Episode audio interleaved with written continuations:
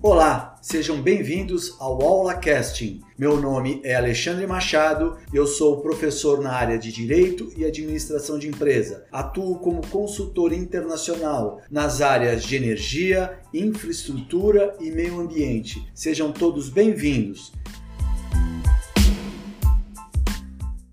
Episódio 10, conversaremos a respeito dos termos ou condições de venda, também conhecidos como incontermo. Será apresentado sua evolução histórica, além dos ajustes e atualizações realizadas no ano de 2020, assim como sua classificação quanto ao meio de transporte e tipo de processamento aplicado. Da mesma forma, discutiremos questões relativas à alocação de custos do exportador e do importador, além de questões de responsabilidade e principais obrigações de ambos. Vale destacar que daremos uma ênfase nos termos relativos ao uso do modal marítimo, como FAS, FOB, CFR e CIF.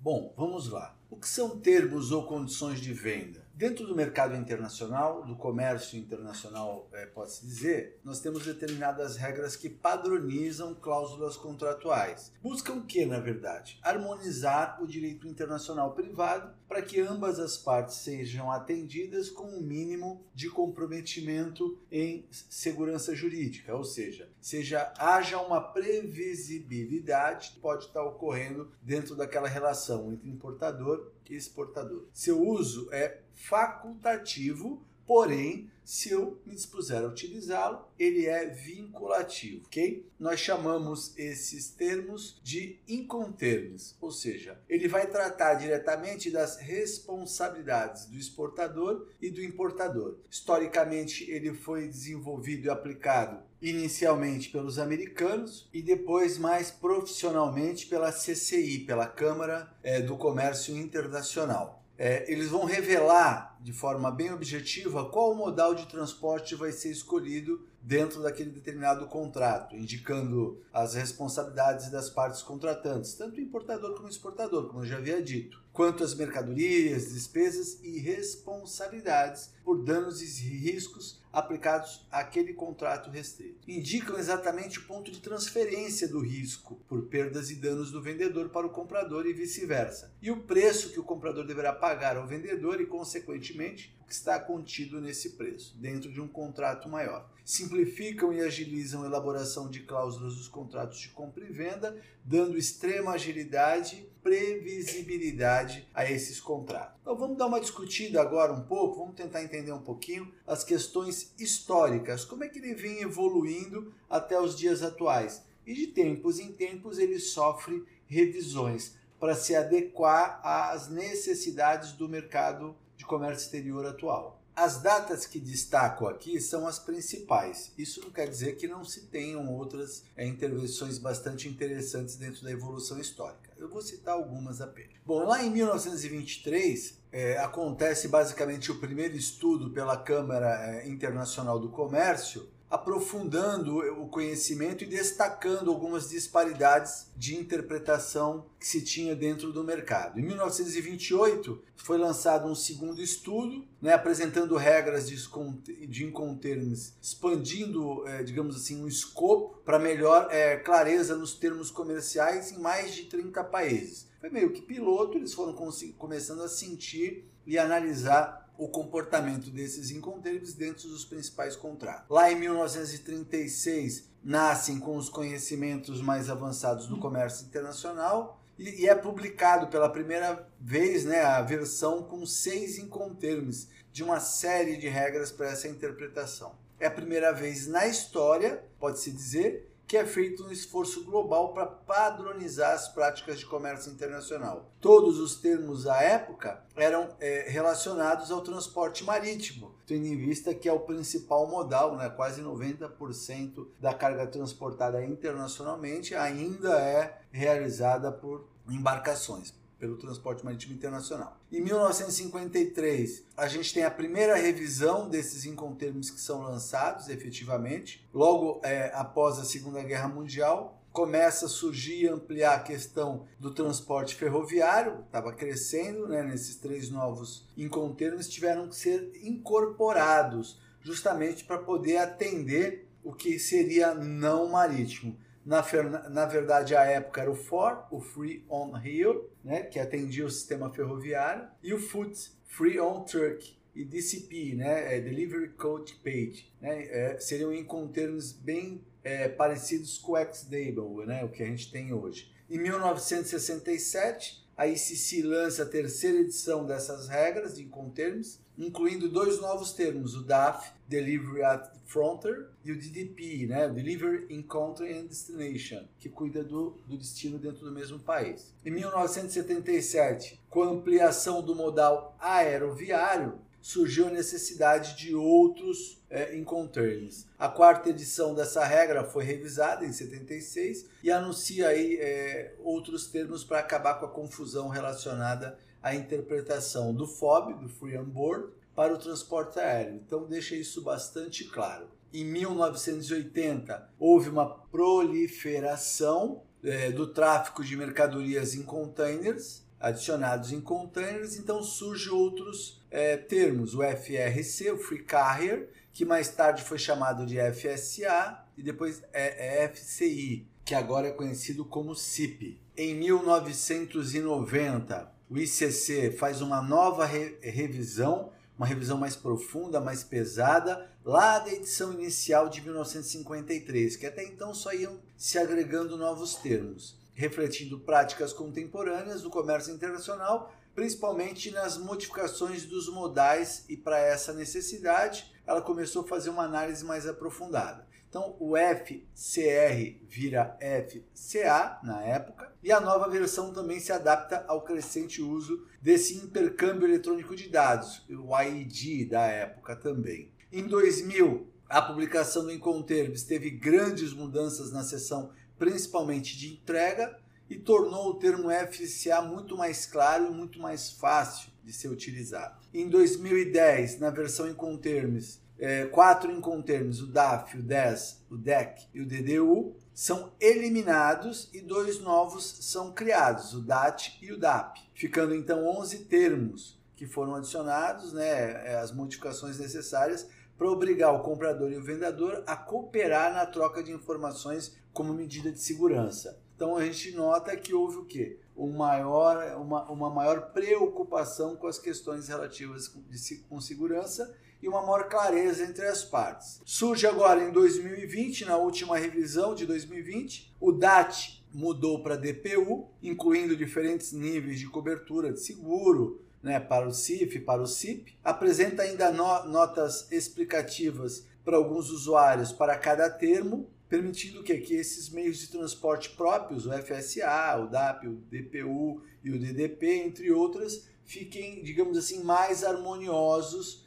é, em, não somente em entendimento, mas em lógica operacional, para que eles possam ser aplicados de uma maneira, digamos assim, mais tranquila. Então, na aula de hoje é basicamente isso que a gente vai estar tá vendo, é a revisão desses incontermos agora de 2020. Vamos explorar os pontos principais, mas a no nossa ênfase por se tratar de uma aula de transporte marítimo sempre serão os incontermos ligados ao transporte marítimo. Porém, no nosso material didático, eu fiz uma grande revisão que eu deixo aí para vocês, para que vocês entendam todos os outros modais, até numa, eh, numa forma de poder estar tá trabalhando a questão da multimodalidade, da intermodalidade, o que vem crescendo bastante e é uma tendência futura no comércio internacional. O que chama atenção na escolha dos incontermos são alguns aspectos bem pontuais. A legislação brasileira, primeiro, não permite desembaraço de agente internacional no Brasil. Então eu sempre vou ter estar tá utilizando um despachante local. Da mesma forma, eu devo observar as normas de pagamento de frete e seguro no exterior.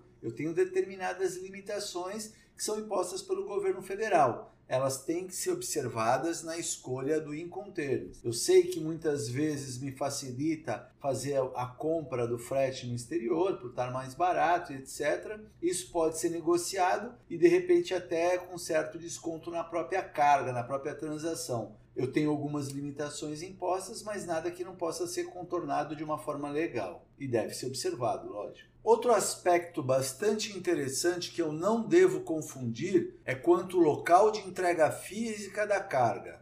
Nem sempre eu devo confundir este local de interna física da carga com o local designado ou o local de destino, que deve ser realizado pelo vendedor conforme em termos pactuado. Então isso tem que ficar muito claro. Então eu não posso é, confundir o local de entrega física da carga com o local onde se transmite o risco, perda ou dano da carga pelo vendedor ao comprador ou vice-versa, que poderá ser tanto na origem como no destino. Ou seja, o lugar designado e de, o do destino nem sempre é o lugar da entrega da carga. Isso tem que ficar observado porque eu tenho, eu posso ter uma interpretação adversa do incontermes que eu vou estar aplicando. Então, dentro da divisão dos incontermes, eu vou ter 11 incontermes, como é, na edição anterior. Só que agora com algumas peculiaridades. Então, vamos relembrar o que a gente já viu em nossas aulas passadas e vimos em outras matérias também aqui no curso de gestão portuária, quais são esses incontermes e o,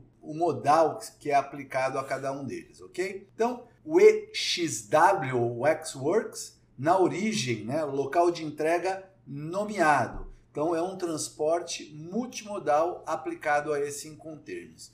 O FCA, o Free Carrier, livre no transportador, é o local de entrega nomeado, também o transporte é multimodal. O CPT, Carrier Pay to, transporte pago até, ou seja, no local de destino nomeado. Vou usar também um transporte multimodal. O CIP, Carrier and Insurance Paid to, transporte e seguros pagos até no local de destino nomeado. Também é um transporte multimodal. Notem que até aí nós não é, modificamos basicamente nada, somente algumas algumas peculiaridades que veremos posteriormente. Agora, é, os quatro modais principais aplicados ao transporte marítimo: o FAS, Free Alongside and Ship, livre ao lado do navio, porto de embarque nomeado para o modal transporte marítimo. FOB, Free On Board, livre a bordo, porto de embarque nomeado, transporte marítimo.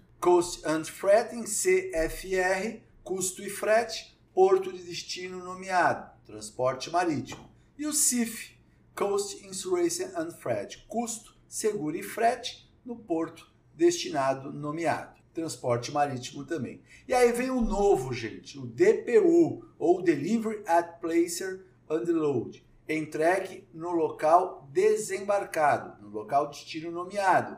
É o que? É um multimodal. Temos o DAP, Delivery at Place, entrega no local, ou seja, no local nomeado de destino, transporte ao multimodal, e o DDP, ou Delivery Dutch Paid, entregue com direitos pagos no local de destino nomeado, transporte multimodal também. Quanto à divisão e à classificação, ele vai funcionar como? Já vimos anteriormente também, como os modos de transporte aplicados em sua classificação. Então eu tenho cláusulas aplicadas a todos os tipos de transporte, EXW, FCA, CPT, CIP, DAP, DPU e DDP, ok? E as cláusulas aplicáveis apenas ao transporte marítimo ou terrestre, FAS, FOB, CFR e CIF. Quanto à classificação, quanto ao tipo de processamento, então eu vou falar que eu tenho os inconterms do grupo E, com cláusula de cobrança,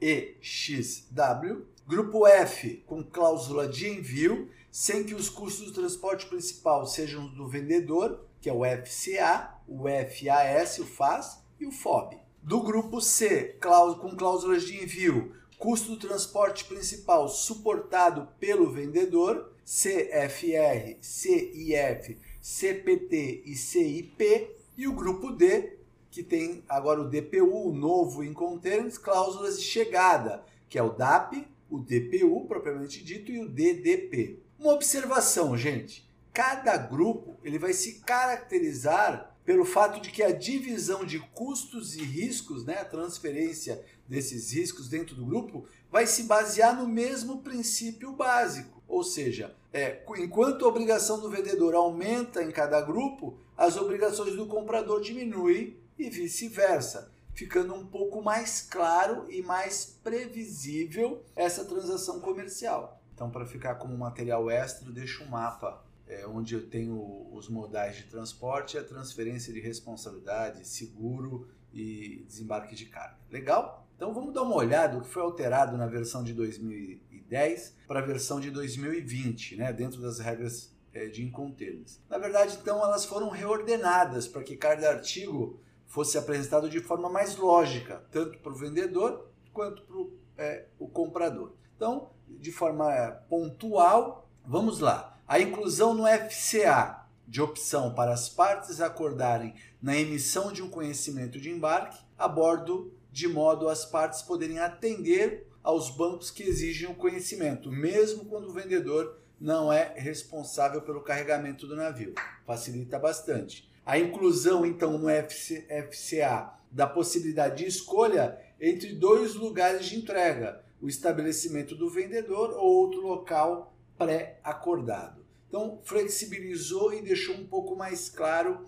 a questão do, do modelo FCA. Só lembrando né, que o modelo FCA é o Free Carrier, né, livre do transportador, no local de entrega nomeado. É um modelo multimodal. Então, só para relembrar, então o que, que aconteceu? Eu, ele, eu elegi, de certa forma, o local com mais detalhes e criei uma, uma cláusula de responsabilidade para que o banco possa ter uma segurança jurídica em relação àquela determinada carga, que vai ser amparada agora nesse conhecimento de embarque a bordo, ok? O CIP, o SIMP, ele assume o seguro das mercadorias com todos os riscos, ou seja, uma melhoria da cobertura seguritária, pois o seguro tem que é, ser instituído é, cláusula A, por exemplo, e não mais o cláusula B, como era conversado anteriormente é, pelas regras da LMA e o e o A. Ainda a previsão no FSA, no DAP, no DDP e DPU da possibilidade de uma parte transportar a carga com seus próprios meios de transporte, por conta própria, sem contratar um transportador externo. Isso flexibiliza bastante, ou seja, o vendedor ou comprador agora podem cuidar do transporte por sua conta e risco, em vez de ter que pagar um transportador externo para realizar esse trabalho. Algumas alterações na redação é, dos trechos relativos à alocação de custos entre o vendedor e o comprador também ocorreram, de forma a tornar mais claro quem é o responsável, ou seja, maior esclarecimento da distribuição de custos entre o vendedor e o comprador. Por exemplo, por segurança, triagem de containers, entre outros. O DAT foi alterado para o DPU, que é o novo, talvez o mais significativa modificação, pois o local de destino hoje em dia não precisa mais ser um terminal. É, o detalhamento das obrigações relativas à segurança no transporte e aos custos a ele relativos ficam mais claros no local indicado pelo interessado. Vamos agora detalhar os incontermes marítimos e os outros eu vou apontar alguns pontos principais. Porém, eu vou deixar no conteúdo bem definido essa revisão que eu fiz para Incontermes para vocês. O primeiro que a gente vai estar tá falando é do grupo F, o FAS, Free Alongside and Ship, livre ao lado do navio. Essa regra de Incontermes ela vai de, definir né, a divisão de riscos e custos entre o vendedor e o comprador no comércio internacional, como já havíamos dito. Vale ressaltar que essa regra específica do grupo F é, exigem a especificação prévia do porto de envio. Por quê? Porque o FAS vai indicar o risco onde ele é transferido para o comprador, quando da mercadoria serão alocadas ao lado do navio. No entanto, vale dizer que ele não é recomendável usar esta regra quando, se quando o comprador não puder pagar os custos relacionados à exportação das mercadorias. Torna isso mais difícil. Então, quando a gente observa o FAS quanto à alocação de custos que o vendedor vai ter que suportar, eu tenho que levar em conta os custos das formalidades de exportação, como alfândega, impostos, autorização de exportação, é, liberação de segurança na exportação e o custo para obter todas as licenças oficiais. Além disso, o custo de fornecer ao comprador a prova de que a mercadoria foi entregue sob o contrato é dele, os custos relacionados ao transporte de mercadorias até que sejam entregues e os custos das atividades de controle, como controle de qualidade, medição, pesagem, contagem e entrega das embalagens é, rotuladas. Por outro lado, quando a gente vai tratar da alocação de custos que o comprador vai ter que suportar, eu começo analisando o seguinte: os custos das formalidades de importação e trânsito, alfândega, impostos, licenças de importação, habilitação da segurança para importação e custos de obtenção de todas as licenças oficiais. Ainda, os custos de obtenção do contrato de transporte e quaisquer outros custos adicionais se o comprador não cumprir com suas obrigações, além dos custos relacionados à própria celebração do contrato de transporte. E quanto às obrigações legais do vendedor no FAS, ou seja, do exportador, cumprir todas as obrigações sob condições de entrega especificadas no contrato. O que isso significa? A entrega das mercadorias junto com uma fatura comercial em conformidade com o que foi compactuado no contrato de venda, entre outros documentos relacionados. Além disso, entrega de mercadorias colocando-as ao lado do navio dentro do período especificado e no porto indicado pelo comprador. 3. É, informar o comprador com antecedência da entrega dessas mercadorias, além de fornecer as suas próprias custas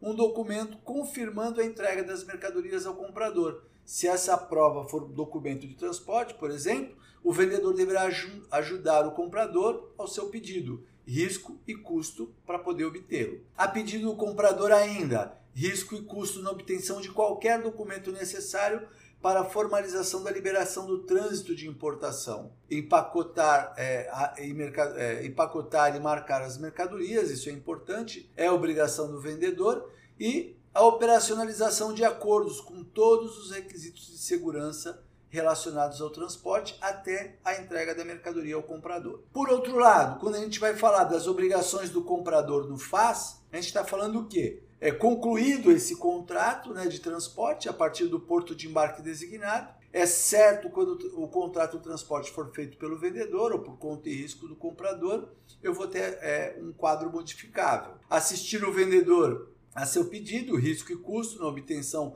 de todos os documentos necessários para as formalidades de liberação da exportação, e o comprador deve sempre notificar o vendedor com antecedência sobre quaisquer requisitos de segurança relacionados ao transporte, nome do navio, ponto de carregamento e data de entrega dentro do prazo acordado. Dessa forma, eu vou ter três obrigações principais do lado do comprador que devem ser destacadas. A primeira, perante a entrega das mercadorias. Por quê? Porque a regra do FAS considera uma entrega completa quando o vendedor entrega essa mercadoria, colocando-a ao lado do navio indicado pelo comprador ou no ponto de carregamento, né, no porto, né, se houver na declaração, ou na compra de mercadorias já entregues. Nesse caso, recomenda-se determinar o mais claramente possível o ponto de carregamento no porto de embarque designado para onde as mercadorias devem ser transferidas, cais, barcaça, como for, para atender a necessidade do navio. Isso ocorre porque as taxas de manuseio e transporte destas mercadorias do cais ou barcaça podem variar de acordo com a prática do porto, aumentando bastante o valor da transação. Ainda, as questões relativas ao seguro de mercadorias. Pela regra do FAS, não há obrigação de fazer um contrato de seguro. Portanto, também não é necessário comprar um seguro. O que significa isso? Ambos, comprador e vendedor, estão por conta e risco. Quanto ao transporte, a regra FAS é usada para apenas o transporte marítimo ou fluvial. Uma observação que deve ser deixada quando se trabalha com FAS. O vendedor deve fornecer mercadorias e uma fatura comercial sobre o contrato de venda e qualquer outra prova de conformidade que possa ser exigida pelo contrato, se assim o fizer. Ao mesmo tempo, esses documentos são fornecidos em papel e em formato eletrônico, portanto, o FAS é acessível a partir do custo, obrigação, entrega e seguro diferente do FSA. Agora, como dica, por exemplo, é recomendável aplicar a regra FSA em vez dos incontermes FAS, quando as mercadorias são entregues à transportadora antes de colocá-la ao lado do navio. Por exemplo, quando as mercadorias são entregues à transportadora no próprio terminal de containers. Isso ocorre devido à alocação de custos e riscos entre o vendedor e o comprador. Ou então, ainda, né, eu posso usar a nova regra de 2020 aplicada ao FOB, sendo uma das regras mais usadas no transporte marítimo e que acaba deixando claro o modelo de transação e sua efetivação segura. Uma outra regra muito utilizada também do grupo F é o FOB, Free On Board, livre a bordo do navio. É, sem dúvida nenhuma, uma das regras mais utilizadas no mundo inteiro. O que, que ela, dentro da, da divisão de riscos e custos entre devedor e comprador, que o Incoterms me proporciona, essa regra F exige o quê? A especificação prévia do porto de envio. O FOB é uma das regras mais usadas do transporte marítimo. O vendedor vai entregar a mercadoria a bordo do navio indicado pelo comprador, no ponto do local de embarque indicado. Ou seja, o custeio do carregamento é do vendedor e o custo de extravio ou danos da mercadoria já é do comprador a partir da entrega da mercadoria. Então, quando a gente fala de alocação de custos para o vendedor, o que, que ele suporta? O vendedor vai pagar o custo de liberação da exportação, o vendedor paga o custo de entrega da mercadoria ao navio, o vendedor também precisa pagar quaisquer custos associados a danos da mercadoria antes de carregá-la no navio. Por outro lado, na alocação de custos, pensando no lado do comprador, o comprador paga os custos relacionados à conclusão de um contrato de transporte, ele paga os custos relacionados à questão de importação, paga os custos de desembaraço dessa importação, além de pagar os possíveis custos relacionados aos danos de roubo de mercadoria após o carregamento dos produtos a bordo do navio. Portanto, é fácil entender os custos do vendedor e do comprador baseado pelo custo. Né? O comprador e o vendedor vão sempre que possível compartilhar quase os mesmos níveis de risco. Então, quando se analisa as obrigações do vendedor no FOB especificamente, que, que a gente pode colocar? O vendedor deve entregar a mercadoria ao navio do local designado pelo comprador, o vendedor também deve pagar os custos envolvidos dessa colocação, o vendedor obtém permissão para exportar produtos, o vendedor deve ser totalmente responsável por qualquer dano a mercadorias antes do carregar o navio, informar ao comprador todos os eventos que ocorrem durante a entrega dos produtos ao navio, informar ao comprador que as mercadorias foram entregues no momento no navio, notas de vendas, ainda é responsável pelo desembaraço de exportações e custos relacionados a esse desembaraço. E as obrigações do comprador no FOB? Lembre, está a bordo do navio já. Então, o comprador é responsável por qualquer dano à mercadoria e roubo após a mercadoria ter sido carregada no navio. O comprador paga os custos relacionados à celebração de contrato de transporte e as questões da importação, o comprador precisa informar ainda ao vendedor sobre os portos, o porto ou os portos designados, o nome do navio, a data de entrega, organizar o desembaraço de importação e pagar os custos a ela associados. Existindo dessa forma, gente, a gente pode destacar três obrigações do lado do comprador muito importantes. O horário de entrega deve ser considerado sempre no FOB o horário em que as mercadorias são carregadas no navio designado pelo comprador, na data prevista e na, pro, e na forma prescrita pelas autoridades portuárias. Além do mais, tratando-se de seguro de mercadorias, na regra FOB, o comprador e o vendedor não têm obrigação de concluir contrato de seguro. Porém, sempre que possível é desejado. Vai depender muito do tipo de carga. No transporte, a regra FOB é usada apenas, como eu já havia dito, transporte marítimo ou fluvial. Ponto que a gente chama atenção: o uso do FOB não é recomendado para o transporte de containers. Essa é talvez seja uma das grandes diferenças é, quando comparado com o Incoterm de 2010, onde o FOB também foi usado para container por via marítima.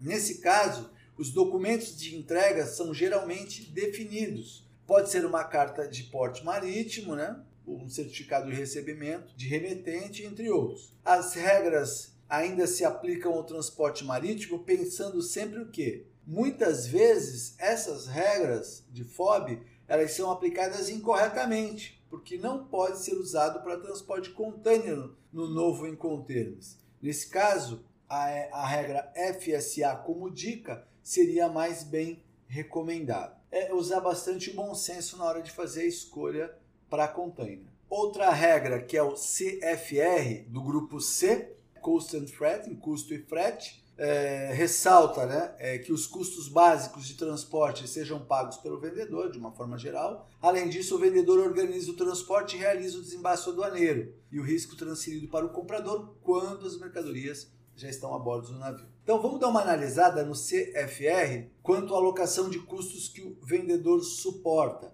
mais detalhado, né? O vendedor assume custos tributários no país onde os produtos foram fabricados. O vendedor cobra taxas portuárias no porto de partida. O vendedor assume os custos de transporte de mercadorias para o porto. O vendedor assume os custos de obtenção de uma licença de exportação. O vendedor assume os direitos aduaneiros e impostos no país de partida. O vendedor assume os custos de controle de qualidade de mercadorias, é, pesando sempre, né, medindo e contando as mercadorias, o que é necessário antes de carregar as mercadorias no navio, então tem que ser observado. O vendedor assume custos de entrega de documentos e transporte emitidos no porto de destino, além de sua cópia eletrônica. O vendedor assume os custos de trânsito que estavam na conta do vendedor sobre o contrato de transporte. O vendedor assume os custos de liberação é, de segurança na exportação, bem como as embalagens adequadas e etiquetadas para atender a necessidade daquelas mercadorias. Vejam, o vendedor tem uma responsabilidade bastante efetiva. Quanto à alocação de custos baseados no comprador, não é menor. O comprador assume os custos tributários no país de destino, o comprador assume os custos de seguro durante o transporte, o comprador assume custos de transporte do porto de origem ao escritório principal, o comprador assume os custos de obtenção de licenças de importação necessárias, o comprador assume a transação e os custos relacionados à liberação de importação. O comprador cobra taxas alfandegárias nos países em trânsito e no país de destino. O comprador assume encargos resultantes de uma inspeção para embarque de mercadorias, a menos que isso seja exigido no país de onde as mercadorias são embarcadas. O comprador assume os custos de notificação ao vendedor sobre a data da remessa e o porto de destino exigidos. O comprador assume todas as cobranças relacionadas ao trânsito, salvo indicação em contrário no próprio contrato de transporte. Além, e por último, não menos importante, o comprador assume os custos de descarga, incluindo taxas, é, taxas é, de cais, salvo indicações em contrário no contrato de transporte. Em se tratando agora das obrigações do vendedor no CFR. O vendedor ele precisa fazer o carregamento no ponto de partida do transporte. O vendedor precisa fazer um contrato de transporte, é responsável. O vendedor precisa entregar as mercadorias a bordo do navio, juntamente com uma fatura comercial no local indicado pelo comprador, além de suportar os custos relacionados a ela. O vendedor ainda precisa controlar a qualidade das mercadorias, pesar, medir e contar as mercadorias necessárias antes de carregar as mercadorias no navio. O vendedor ainda precisa de uma embalagem segura para essas mercadorias para evitar danos no transporte né, e evitar riscos desnecessários. Ainda precisa operar de acordo com todos os requisitos de segurança relacionados ao transporte até o destino, precisa fornecer um documento emitido para o porto de destino das mercadorias e uma cópia em formato eletrônico, e o vendedor ainda precisa fornecer informações ao comprador as suas custas e riscos necessários para obter o seguro. E quanto ao comprador, quais seriam as obrigações do comprador? Precisa aceitar a entrega no local e horário especificados no contrato, transportar ainda as mercadorias do porto de destino designado para o escritório principal ou local principal de descarga no porto, informar o vendedor sobre o porto de destino e a data da entrega, obter a licença de importação necessária para a transação e suportar os custos de execução do desembaraço aduaneiro, realizar os controles prévios de pré-embarque de mercadorias, se necessário, no país de onde as mercadorias serão enviadas. Mas eu tenho três aí que se destacam primeiro, quanto à entrega de mercadorias. Desta regra,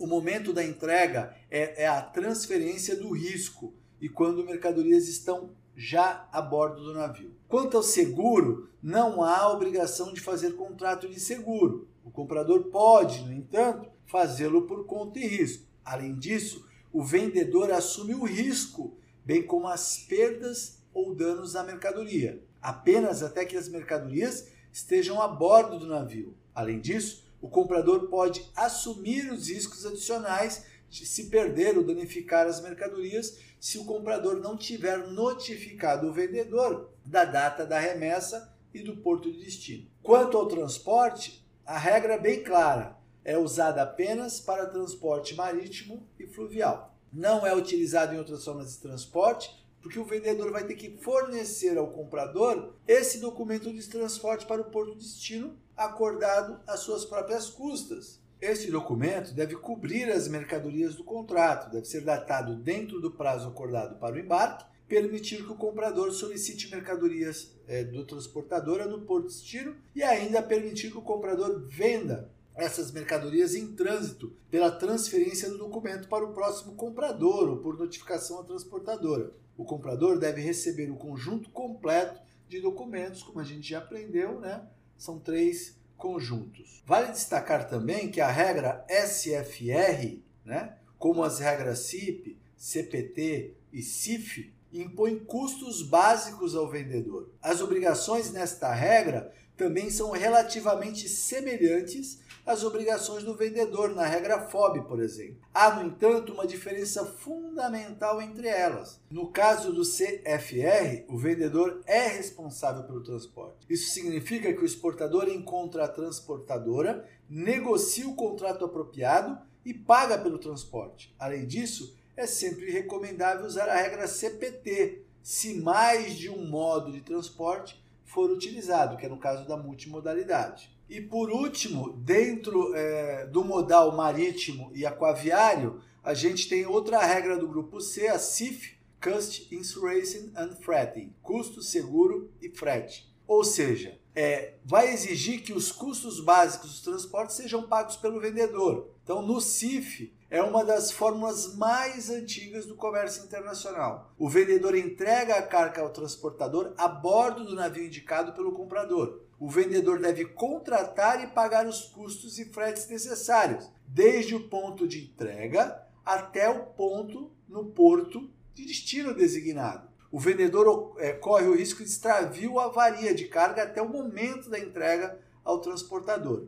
O risco é do comprador a partir do momento em que a carga passa da murada do navio. Este termo apresenta dois pontos críticos que devem ser observados, pois os riscos e custos são transferidos em locais diferentes. Então, quando a gente pensa na alocação de custos relativos ao vendedor, que esse vendedor vai suportar, eu começo a analisar o seguinte: o vendedor paga o custo da liberação da exportação, o custo de entrega da mercadoria ao navio, os custos de emissão e envio de fatura comercial, os custos para obter uma licença de exportação ou outras autorizações necessárias, os custos para a celebração do contrato de transporte, o custo do seguro, isso é importante, o custo da embalagem e marcação dos produtos, custo de fornecer informações ao comprador, por exemplo, as mercadorias forem entregues ao navio, e os custos de controle de qualidade, medição, pesagem e contagem. Quando se trata de alocação de custos referentes ao comprador, eu penso o seguinte: o comprador vai assumir os custos tributários no país de destino, os custos de seguro durante o transporte, os custos de transporte do porto de origem ao escritório principal, os custos de obtenção da licença de importação necessária para, para efetivação do transporte, assume a transação e os custos para, relacionados à liberação de importação, taxas alfandegárias nos países em trânsito e no país de destino, custos de encargos resultantes de uma inspeção para embarque de mercadorias, a menos que isso já tenha sido exigido no país de onde as mercadorias são embarcadas, custos de notificar o vendedor sobre a data de remessa e o porto de destino exigido, todas as taxas de cobrança relacionadas ao, trans, ao trânsito, né? salvo indicação ao contrário tida no contrato de transporte. E por último, e não menos importante, os custos de descarga, incluindo taxas de cais, salvo as indicações é, encontradas lá no contrato de transporte pactuado. Bom, do ponto de vista é, das obrigações do vendedor no CIF, o vendedor vai ser sempre obrigado a concluir um contrato de transporte para um ponto de embarque designado às suas próprias custas. Pague os custos do contrato de frete, é responsável pelo carregamento das mercadorias do navio, é obrigado a concluir o contrato de seguro e entregá-lo ao comprador e é responsável pela liberação é, da exportação e pelos custos a ela relacionados. Quanto às obrigações do comprador desse modelo de contrato CIF, nessa cláusula, ele é responsável por qualquer dano ou roubo de mercadorias após o carregamento das mercadorias no navio vai ser obrigado a suportar todos os custos necessários para obter o certificado de origem, documentos consulares e taxas de importação. O comprador ainda deve informar o vendedor do porto designado o nome do navio e a data da entrega. O comprador vai organizar o desembaraço da importação e suportar os custos relativos a esta. Ainda deve obter todos os documentos necessários para importação ou trânsito. Três obrigações principais do comprador. Na entrega da mercadoria, os produtos vão ser entregues pelo vendedor no momento em que as mercadorias passam pelo lado do navio no porto do carregamento, né? da morada do navio no porto de carregamento. A partir de agora, o vendedor será mais responsável pelos danos e perdas de mercadorias nesse novo modelo de 2020. Essas responsabilidades vão ser transferidas para o comprador. Quanto ao seguro de mercadorias, o vendedor deve concluir o contrato de seguro, obrigatoriamente. O comprador deve observar que o vendedor é obrigado apenas ao seguro com um mínimo de cobertura. Então, talvez em algumas ocasiões seja interessante ele suportar um máximo de cobertura. Dentro do transporte,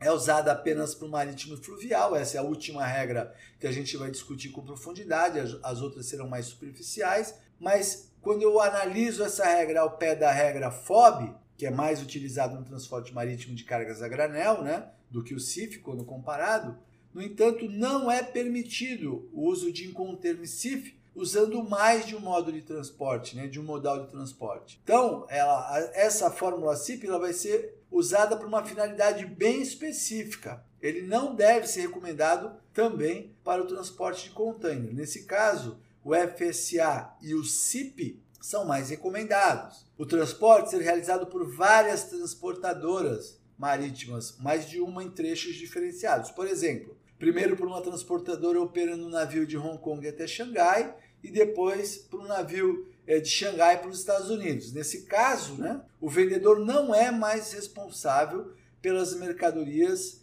em Hong Kong, no segundo trecho. Outras regras também interessantes de serem citadas, que ela, a CIF muitas vezes ela é aplicada de forma incorreta. Nesse caso, FCA ou CIP são mais recomendados. Também é importante notar que a Inconterme CIF transfere as obrigações de pagar frete marítimo ao vendedor, o oposto da regra FOB, se a gente for lembrar. A fórmula CIF é muito semelhante à CFR, porém, utilizando é, o CIF, o vendedor paga adicionalmente o seguro básico das mercadorias durante o transporte. Já ao aplicar a regra CFR, o exportador é obrigado a encontrar a transportadora, negociar os termos apropriados do contrato e arcar com os custos de transporte, que muitas vezes é mais vantajoso. Finalizada essa primeira parte, que trata basicamente do, do modal de transporte marítimo e fluvial, Agora a gente vai ver é, uma segunda parte, onde eu posso utilizar qualquer tipo de modal nessas regras é, de incontermes. Vamos ver de forma mais superficial, porém, é, no material didático está bem definido, a revisão está bem interessante, leiam com maior profundidade. Mas os pontos principais eu vou estar tá destacando aqui. O primeiro é o EXW, da regra E, X-Work, na origem. Essa regra também divide né, a, os riscos e os custos entre vendedor e comprador no comércio internacional. Vale ressaltar que essa regra indica que o vendedor coloca as mercadorias à disposição do comprador em um local indicado no contrato, sem ponto nomeado, cabendo ao vendedor escolher. Vale destacar que no X-Work não há obrigação do carregamento no veículo do transportador, mas se caso faça, será por conta e risco do comprador. Então, dentro dos aspectos mais importantes, eu vou destacar três obrigações do comprador bastante interessantes. Entrega de mercadorias. Elas são colocadas, somente vai ocorrer quando elas são colocadas à disposição do comprador no local previamente nomeado no contrato, por exemplo. Fábrica, armazém, instalações e no tempo acordado, lógico. Embora não seja legalmente exigido, é recomendável incluir um ponto de entrega específico no, no contrato, não apenas o local. No entanto, no caso é, que se adote essa regra, o vendedor não é responsável pelo carregamento das mercadorias, nem por cumprir as é, formalidades de liberação no processo de exportação. Quanto ao seguro, o comprador e o vendedor não precisam fazer o um contrato de seguro, apesar de ser recomendado. E para o transporte, pode ser aplicado a qualquer tipo de transporte. Além disso, o comprador cobre todos os custos e organiza esse transporte. No entanto, o risco é transferido quando as mercadorias estão à disposição do comprador nas instalações do vendedor. O vendedor entrega essas mercadorias juntamente com uma fatura comercial de acordo com o contrato de venda né, que foi estabelecido. E qualquer outra evidência de conformidade que os documentos estão evidenciados no contrato. Esse Incoterms, o EXW, ele espera que o comprador cumpra as formalidades de liberação da exportação. Infelizmente, isso nem sempre é possível, devido às desvantagens desta regra. Mais e mais empreendedores atualmente acabam optando por termos de entrega é, como FCA e o, ele passa a ser mais utilizado principalmente em transações domésticas. As regras são semelhantes em termos de princípios operacionais. Porém, a diferença é que no caso do FCA, o vendedor é obrigado a cumprir as formalidades de desembaraço aduaneiro em seu país. Essa talvez seja a maior diferença. Quanto à regra do grupo F, FCA, Free Carrier Alongside, livre no transportador, ela indica que o vendedor entrega a mercadoria ao transportador ou a quem o comprador indicar no local designado, no armazém geral, por exemplo, no porto, onde for. Além disso, faz o carregamento no veículo transportador. Porém, vale destacar que aproximadamente mais de 40% dos contratos em todo o mundo usa esse tipo de regra de contrato assinado.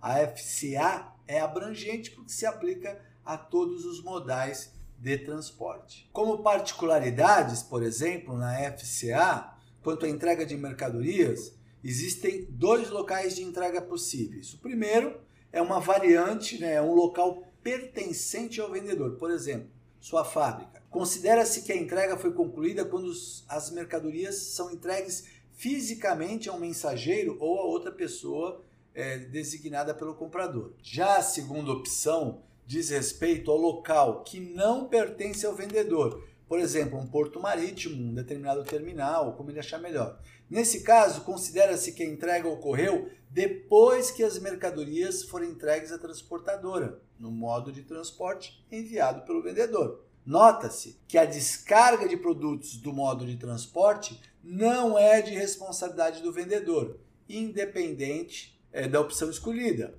Essas informações sobre local, horário de entrega devem estar incluídas em contrato. Quanto às mercadorias, o seguro sempre é de responsabilidade do comprador. O vendedor não é responsável pelos produtos a partir do momento da entrega no local especificado do contrato. Ali para frente é do interessado. Quanto ao transporte, posso usar qualquer tipo de modal, né? E o transporte adicional, assim como o seguro das mercadorias, vai sempre depender de comprador e contratar ou não e custear esse transporte, se for o caso. Dentro das regras de FCA, como em todas as regras de contermos lá de 2010, exceto o EXW, o vendedor é responsável por todos os procedimentos relacionados à exportação de mercadorias. O importador possui uma autoridade de transporte para toda a rota de entrega. Na regra EXW, o vendedor não é obrigado a carregar as mercadorias ou liberar as mercadorias para exportação.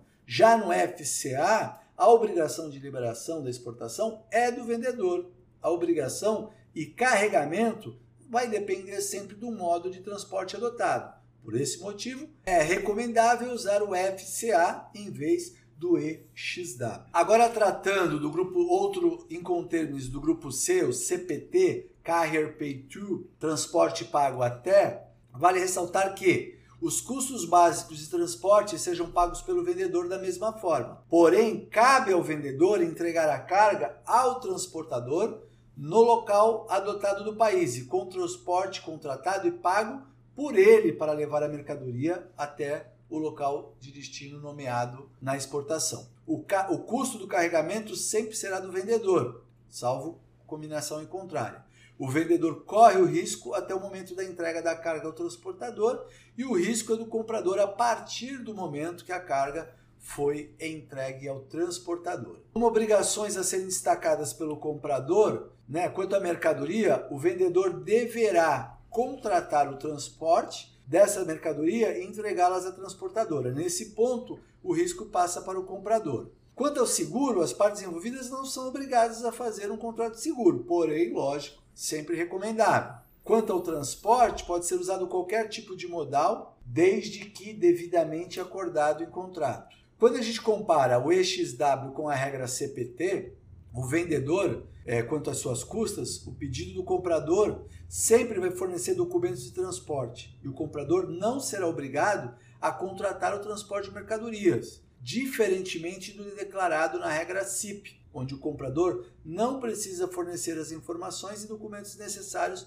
para obtenção do seguro a pedido do vendedor. Em comparação com a CPT, a partir de 2020, agora o vendedor não é mais obrigado a, fornecer essas informações mediante solicitação de compra para obter o seguro. Essa talvez tenha sido uma das grandes modificações desse CPT desse código dentro das novas regras de 2020. Já a regra do grupo C, CIP, Carrier and Insurance Padding 2, transporte e seguros pago até, vale ressaltar que os custos básicos de transporte vão ser pagos pelo vendedor. Isso significa que o vendedor entrega a mercadoria ao ponto de importação do comprador e transfere os riscos para esse comprador. O vendedor corre o risco até o momento da entrega da carga ao transportador. Dessa forma, o CIP tem dois pontos críticos diferentes, pessoal: o de risco e o de custo, pois são transferidos em locais diferentes. Eu tenho que prestar atenção quanto a isso. Em se tratando em obrigações do lado do comprador, quanto à entrega de mercadorias, ela só vai se consolidar no momento da entrega ao transportador. Se houver várias é, transportadoras, o vendedor só será responsável até que sejam entregues à primeira transportadora. O risco relacionado ao dano ou à perda dessas mercadorias é transferido do vendedor para o comprador no momento da colocação das mercadorias, por exemplo, em um navio ou em um trem. Vale ressaltar que, após a entrega das mercadorias à transportadora, o vendedor não garante que essas mercadorias cheguem ao destino em boas condições, em uma quantidade especificada ou de um todo. No entanto, o vendedor deve concluir o contrato para o transporte de mercadorias desde o local de entrega até o seu destino acordado. Quanto ao seguro, aqui tem um, um, uma coisa bem diferente, né? O vendedor contrata o seguro em conformidade com as cláusulas LMA ou IUA. O que vem a ser isso? Lloyd's Market Association ou International Underwriting Association of London. Significa isso? São cláusulas de cargas semelhantes que são apropriadas ao meio de transporte utilizado. A exceção é o costume do setor ou o acordo entre as partes. Acontece que no caso dos incontermes CIP, o vendedor geralmente fornece seguro básico para os produtos. Quando exigido pelo comprador, o vendedor deve garantir que ele forneça todas as informações necessárias exigidas pelo vendedor, forneça seguro adicional e, se possível, um seguro compatível com as cláusulas de guerra do Instituto ou cláusulas de greves do Instituto ou cláusulas semelhantes a esses institutos que acabei de citar, o LMA ou IUA. Os custos do seguro adicional podem ser impostos ao comprador e ao vendedor. O seguro deve cobrir o preço dos bens transportados mais 10%. O seguro deve estar na mesma moeda que os preços dos bens especificados no contrato. Já relativo ao transporte, eu posso usar é, independente do transporte escolhido, pode ser qualquer modal. Isso também se aplica ao uso de mais de um modal, no caso aí na multimodalidade. Além disso, se for habitual do meio de transporte escolhido ou o comprador expressar essa necessidade, o vendedor deverá fornecer ao comprador, às suas custas, os documentos de transporte estabelecidos no contrato. Na regra CIP, as mercadorias serão transferidas quando são entregues à primeira transportadora. Enquanto na regra CIF, quando as mercadorias são carregadas em um meio de transporte. Olha a diferença: carregada e entregue. Além disso, diferente da regra SFR, as regras CIP o vendedor é responsável pela celebração do contrato, pelo pagamento do custo das mercadorias ao comprador. A regra CIP impõe ao vendedor a obrigação de celebrar um contrato de seguro que cubra o risco de perda ou dano às mercadorias pelo comprador, desde o ponto de entrega até pelo menos o local de destino. Bom, vale dizer que isso pode causar algumas dificuldades quando o país de destino exigir a compra do seguro no local. Neste caso, as partes devem considerar a venda e compra de acordo com as regras de Incoterms CPT, como uma saída. Por último, pessoal, chegamos aí nas regras do grupo D, DAP, a primeira, né? Delivery at place, entregue no local. Exige que o vendedor entregue a carga colocando-a à disposição do, do comprador no local de destino designado, no meio de transporte, pronta para ser desembarcada. O vendedor assume todos os riscos e custos para esta entrega o vendedor corre o risco de extravio ou avaria da mercadoria até o momento da entrega da carga. Então tem que prestar um pouquinho de atenção. Quanto às particularidades de obrigações do lado do comprador, é, basicamente quanto à entrega da mercadoria, essa significa que essas mercadorias vão ser sempre entregues no local indicado. O vendedor é responsável por entregar as mercadorias neste é, local indicado e acordado no horário combinado, enquanto o comprador é responsável por apenas descarregar as mercadorias. Na regra DAP, ambas as partes não são obrigadas a fazer um contrato seguro. Lógico, é recomendável. E é usada em qualquer tipo de transporte, principalmente é implementada no transporte multimodal. Na DAP, diferentemente do declarado em 2010, o Incoterm em 2010, agora, a partir de 2020, o vendedor não é mais obrigado a fornecer informações mediante solicitação do comprador na obtenção do seguro. Da mesma forma, ainda na regra do grupo D, a DPU, Delivery at Place Underload, entregue no local desembarcado, vale ressaltar que, devido aos erros da interpretação da regra DAT, entrega no terminal, a palavra terminal foi substituída pelo Incoterms DPU, agora em 2020, entrega no local descarregado. Nesse caso, o vendedor entrega a carga colocando-a à disposição do comprador do local de destino nomeado, descarregada no meio de transporte solicitado. O vendedor deve assumir todos os riscos e custos envolvidos para isso.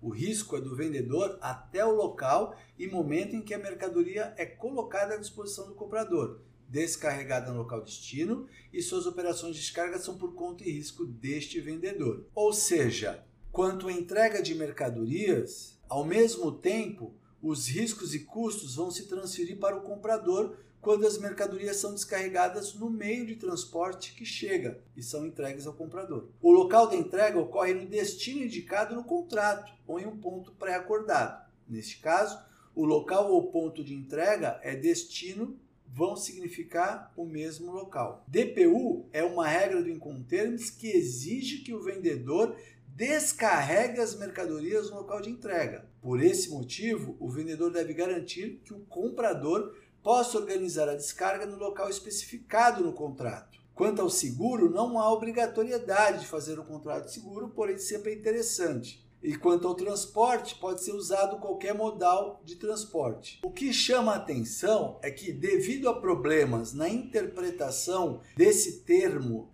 terminal na regra DAT, no Incoterm de 2010, Delivery at Terminal, a regra DPU foi criada. E por que o terminal de destino foi confundido com o terminal de alfândega muitas vezes? No Incoterms DPU, o vendedor deve garantir que o comprador possa organizar a descarga no local nomeado. Se as partes pretenderem que o vendedor não assuma o risco e o custo da descarga, é sempre recomendável evitar essa regra, a DPU, e usar a DAP, por exemplo, a entrega no local. E por fim, pessoal, a última regra do grupo D, a DDP, Derive at Dutch Page, entregue com direitos pagos é quando o vendedor é responsável pela organização do transporte pelo pagamento de impostos e taxas. O exportador assume um risco, lógico, muito maior, Comparando o DDP de 2010 com o DDP de 2020, pode-se observar que houve algumas mudanças, questões foram esclarecidas, foram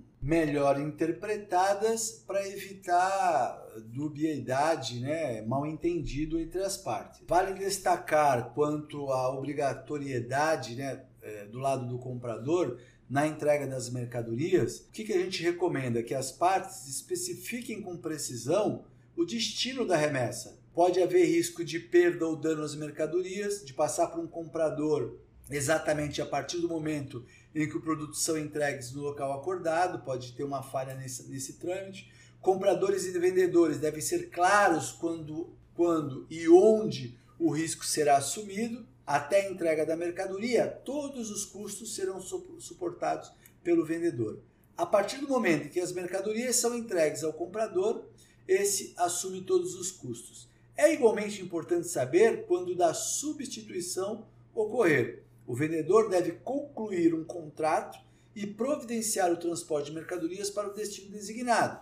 Se ele não fizer, ele vai violar as regras DDP e será responsável perante o comprador por todas as suas perdas. O seguro: o vendedor não é obrigado a comprar e a concluir um contrato de seguro. O comprador também não tem essa obrigação. No entanto, o comprador deve fornecer ao vendedor, a seu pedido, claro, informações sobre os riscos e custos necessários para a obtenção de um seguro. É, detalhe: para o transporte pode ser também utilizado qualquer modal. E eu tenho que lembrar que usando a regra DDP, o vendedor tem a maior responsabilidade. Essa regra geralmente é mal interpretada. Por exemplo, muitos exportadores não entendem completamente a regra e frequentemente aplicam-la de maneira inadequada, podendo causar muitos problemas e muitos prejuízos. Bom, pessoal, diante de todo o contexto apresentado, deu para a gente ter uma noção, é, uma revisão, na verdade, a gente já vem aprendendo em Contermos há muito tempo, mas as principais transformações é, relativas ao que interessa para a gente,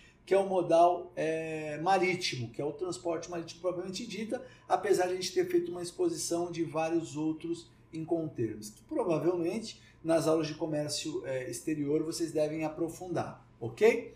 Por aqui eu vou finalizando essa aula, foi uma aula mais extensa quando comparado com as outras, deixo as referências bibliográficas que foram utilizadas ao final do nosso material didático, assim como todos os meus contatos. Precisando, mandem perguntas, tirem as suas dúvidas. Estarei preparando um quiz para estar aplicando para vocês posteriormente. Paz e bem a todos e se cuidem aí com o nosso famigerado coronavírus.